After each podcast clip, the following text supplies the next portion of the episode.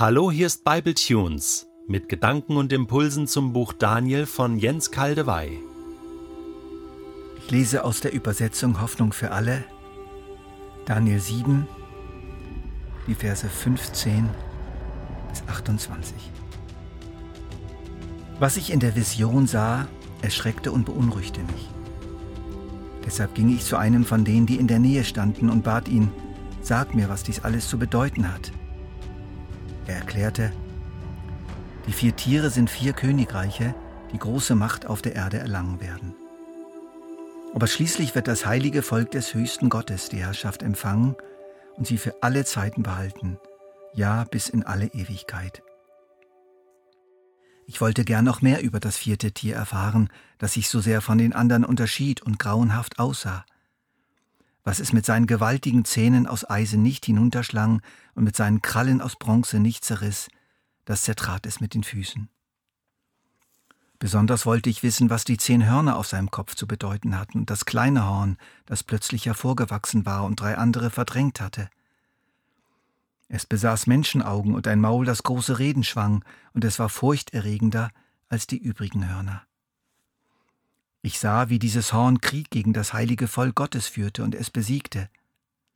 Aber dann griff der ein, der von alters her ist. Er übertrug dem heiligen Volk des höchsten Gottes die Vollmacht, Gericht zu halten. Nun war die Zeit gekommen, in der sie die Herrschaft ausüben konnten. Der Engel, den ich nach der Bedeutung des Traumes gefragt hatte, erklärte mir, das vierte Tier bedeutet ein viertes Reich, das sich von allen früheren unterscheidet. Es wird die ganze Erde verschlingen, zermalmen und niedertreten. Die zehn Hörner sind zehn Könige, die aus diesem Reich hervorgehen werden. Nach ihnen jedoch kommt ein Herrscher an die Macht, der ganz anders ist als seine Vorgänger. Er wird drei Könige stürzen, sogar dem höchsten Gott wird er verhöhnen und das heilige Volk Gottes niederzwingen. Mit allen Mitteln versucht er, die heiligen Feste abzuschaffen und das Recht zu verändern Gottes Volk wird für einen Zeitraum, dann für zwei Zeiträume und nochmals für einen halben Zeitraum seiner Gewalt ausgeliefert sein. Dann jedoch tritt das Gericht im Himmel zusammen. Es wird diesen Herrscher stürzen und seiner Macht ein für allemal ein Ende bereiten. Schließlich wird der höchste Gott seinem Volk die Herrschaft übertragen und ihm die Größe und Macht aller Königreiche der Erde verleihen. Gottes Reich bleibt für immer bestehen, alle Mächtigen werden ihm dienen und gehorchen. Bis hierher ging mein Traum. Ich war betäubt vor Schreck und kreidebleich, doch ich behielt alles im Gedächtnis, was ich gesehen hatte. Der vorgelesene Text war diesmal sehr lang. Vieles darin ist uns schon begegnet. Vieles habe ich in der Erklärung der vorangegangenen Verse bereits aufgegriffen. Deshalb will ich heute besonders das herausgreifen, was über die bisherigen Erklärungen hinausgeht oder sie vertieft. Daniel wollte mehr über das vierte Tier erfahren, nicht über die ersten drei Tiere. Das zeigt wieder, dass dieses Tier anders war. Es ist eben nicht nur ein viertes Tier, sich einreiht in die Reihe der ersten drei, sondern es ist mehr. In den ersten drei Reichen manifestiert sich das gottlos Menschliche, das menschliche Machtstreben dessen, der Gott nicht kennt. Im vierten Reich tritt aber noch eine Dimension des Bösen hinzu, des unheimlichen Bösen, des Bösen, das sich gegen Gott erhebt. Es sind Reiche, die besonders böse und zerstörerisch und stolz sind und die sich schlussendlich im weltweiten antichristlichen Reich manifestieren. Gott macht Unterschiede zwischen Königreich und Königreich. Es gibt Steigerungen der Gottlosigkeit. Es gibt Machtstrukturen, die sozusagen ein Pakt mit dem Teufel einhergehen, Machtstrukturen, die aus dem übernatürlich Bösen gespeist werden. Dieses vierte Tier verschlingt nicht nur die ganze Erde, sondern führt Krieg gegen das heilige Volk Gottes und besiegt es. Sogar den höchsten Gott wird er verhöhnen und das heilige Volk Gottes niederzwingen. So wird es Daniel ausdrücklich von einem Engel erklärt. Diese Situation kam immer wieder vor in der Geschichte bis heute. Die Verfolgung der Juden durch Antiochus Epiphanes, einem König des griechischen Reiches um 160, gehört dazu. Von ihm werden wir bei den Erklärungen zu Daniel 8 noch mehr hören. Es war eine grauenhafte Zeit. etwa dreieinhalb Jahre lang. Die frühen Christenverfolgungen zählen dazu, zum Beispiel die unter Kaiser Domitian. Sie bildet den Hintergrund der Offenbarung des Johannes. Japan im 17. Jahrhundert nach Christus kann hier als Beispiel genannt werden.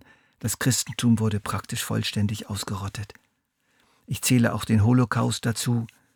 Es gibt diese Zeiten, in denen Krieg gegen das Volk Gottes geführt und es niedergezwungen und besiegt wird. Wenn man sich nun mitten in einer solchen Zeit befindet, mittendrin könnte man verzweifeln, weil das Böse so viel Macht hat. Auch deshalb für diese Situationen wurde das Buch Daniel geschrieben. Es ruft uns zu, dass eben dieses Böse doch nicht das letzte und bleibende Wort hat. Noch eine Randbemerkung zu den zehn Königen. Im Traum Nebukadnezars zerschmetterte der Stein des Reiches Gottes die Füße mit den zehn Zehen, die ebenfalls zehn Könige abbilden. In der Offenbarung des Johannes hat das Tier ebenfalls zehn Hörner mit zehn Diademen, das spricht ebenfalls von zehn königlichen Herrschern. Sie werden von einem Engel gedeutet als zehn Könige, die mit dem Tier eine Stunde Macht erhalten. Wie wörtlich ist das zu nehmen? Ich plädiere für eine gewisse Vorsicht. Es kann sein, dass schlussendlich der letzte Antichrist mit der numerischen Zahl von zehn Herrschern unter ihm die Welt regiert.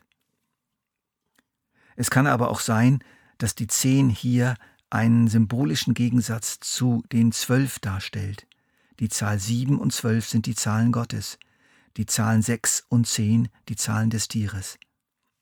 Die zehn wäre dann so etwas wie die Hausmacht des Antichristen. So wie Jesus seine zwölf hat, hat der Antichrist seine zehn.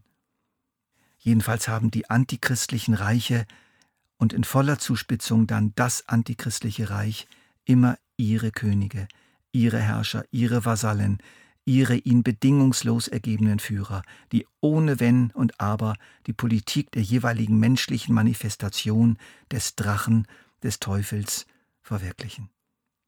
Damit sind wir bei einer weiteren Erklärung der Vision Daniels durch den Engel angekommen. Er redet interessanterweise jetzt nicht mehr von einer Person, dem Sohn eines Menschen, der die Weltherrschaft erhalten wird, obwohl das Daniel doch so wahrgenommen hat.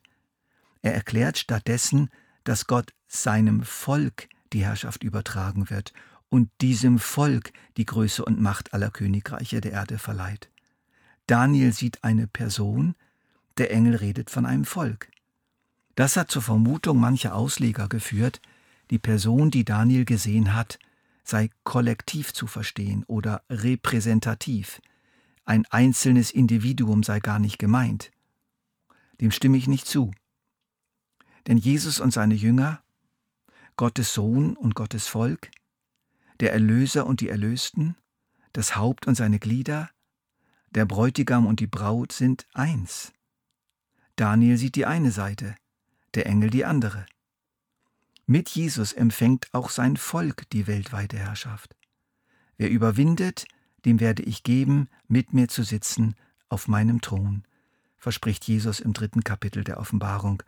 Und in Kapitel 5 preisen die vier Wesen um Gottes Thron und die 24 Ältesten das Lamm Gottes. Du hast mit deinem Blut Menschen aus allen Stämmen und Völkern für Gott freigekauft. Du hast sie zu Mitherrschern gemacht, zu Priestern für unseren Gott, und sie werden einmal auf der Erde regieren. Das ist unsere Aussicht. Das ist unsere Zuversicht. Das ist unsere Hoffnung. Dieses denkwürdige Kapitel endet so. Doch ich behielt alles im Gedächtnis, was ich gesehen hatte.